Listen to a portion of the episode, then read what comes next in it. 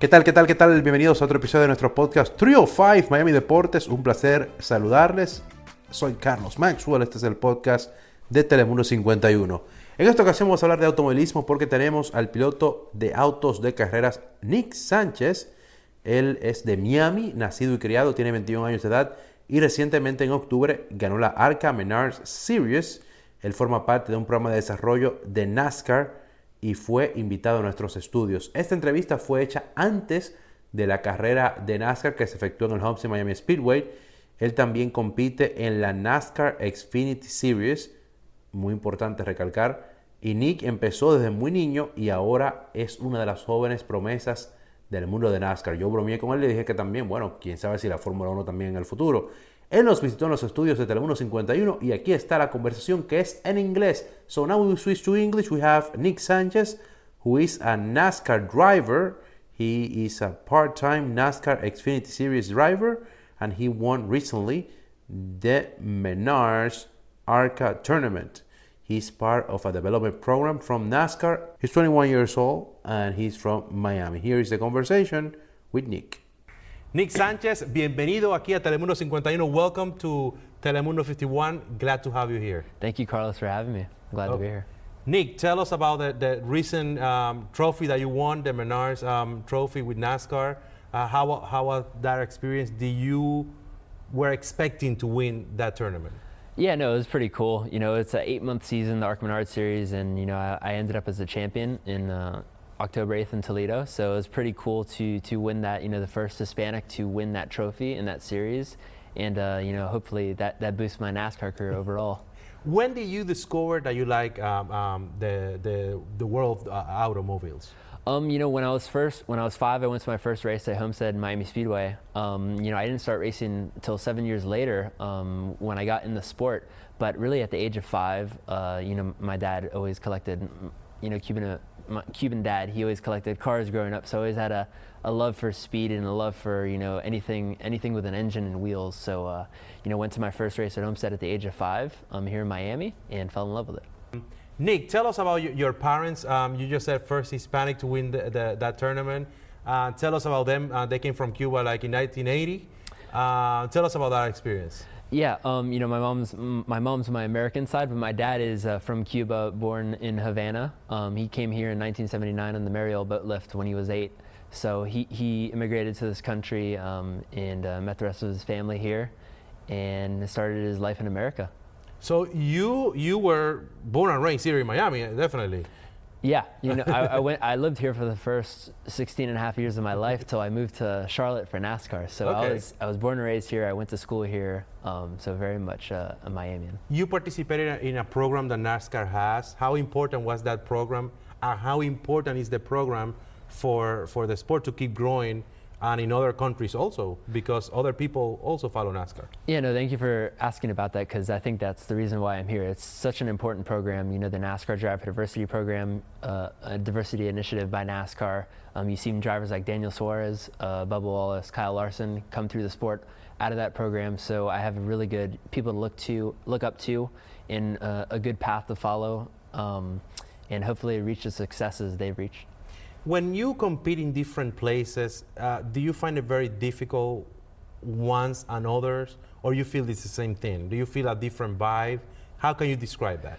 Uh, I think you know the different uh, places you visit. You know, sometimes on the West Coast, uh, you know, cent- uh, middle of America, somewhere in I wouldn't call it Central America, not Central America, the, the Midwest. Um, you get a, di- a different atmosphere, and Yes. you know, especially you know, coming here to race in Miami this weekend for the first time. It, it's a different vibe, um, and I miss it because you don't go. Not every track you go to, you get the same vibe here Yeah. in Miami. So uh, I'm, I'm definitely excited to be here. Is there a particular food that you miss wh- when you are not in Miami? Arroz con pollo. Arroz con pollo. Okay. and, and my pastelitos and empanadas in the morning, and I think Cuban coffee. The Cuban I'm coffee. Oh, Big coffee fanatic, and I, I can't live without it. everybody makes a lot of uh, uh, Cuban coffee here in this, at the station, and you need to stop people here uh, because then uh, you're not going to be able to sleep. Exactly. no, I've. I, I usually go to Starbucks every morning. Now I just stick strictly to Cuban coffee when I'm here. How, how important is, is to come back home and to compete, to be di- doing different um, events and all that? It, it's huge. You know, usually, you know, obviously I started racing go karts here, but that's you know very amateur. Um, you know, growing up racing that, I, I raced every week uh, at the at the karting track outside um, the speedway. But now to come here on this stage, you know, the NASCAR Xfinity Series, their second highest level, and you know, I'm just getting started in that series. So to make uh, my first start at this track is huge. Um, I'm still having to, you know, remind myself that I'm here to race, not Of here course. on vacation. it's very hard because family thinks that you that you are exactly. vacation, Exactly. right? I'm from the Dominican Republic, and when I have to go work there, it's like I need to tell them I'm working. I'm not here for fun. Yes. Yeah, I, under, I understand. I understand that part. Tell me about. Um, do you like other sports also, or because it's it's very. Um, it's a different sport. We can say that because people will follow here more baseball or, football. Do, the Dolphins with the Marino era and all that. T- tell me about that when, when you tell told people, oh look, I like I like racing. Yeah, you know, obviously it's not maybe as popular as football. I'm a I'm a really big football fan. I'm a really big uh, Hurricanes and Dolphins fan. Okay. Um, I like UFC. Jorge, Jorge Mas- Masvidal. Yeah, Masvidal, I'm, yeah, I'm a big yeah. Masvidal fan. So, uh, but I always support the the Dolphins and the Hurricanes. Uh, I played tackle football before I started racing. No way. So that's something that I always really liked, and I always those are my those are my two teams. How do you see the, the Dolphins right now with Tua? How, how do you see them? Tua coming back now this weekend. Um, I'm excited. I think Tua is kind of their that quarterback they've been looking for the whole time, like that franchise franchise quarterback, and it, it sucked to see him get hurt. Yeah. Because I, I do really believe that I, I do think they have a really good team this year, and I, I think that could be their quarterback for years to come. And how about the Canes? Um, some some injuries there. Some probably. Are you excited having a Mario Cristobal here? Yeah, I think just like you watch the game, and you know, even even the games they've lost, it's like a different vibe. The culture is different, and I think it's exciting uh, for years to come. Hopefully. You see, we can talk about everything here. If you like Exactly. football, how about the Marlins? You don't like baseball? I'm from the Dominican Republic. I like baseball. Um, you don't like never- baseball? I've never really been a big baseball fan. I know it's horrible to say. no, it's okay. It's okay. Racing and football. No, you know what? People that like soccer and like baseball, they are always arguing. And they said the- the people, the, the, the soccer people, they say, oh, the baseball people are in pajamas. They are bored. Uh, that's what they say. And the baseball people say, oh, but you stay 0 0, no score. How, how's that? exactly. Finally, the invitation to the people to follow NASCAR and to follow you this weekend here in Homestead, Nick.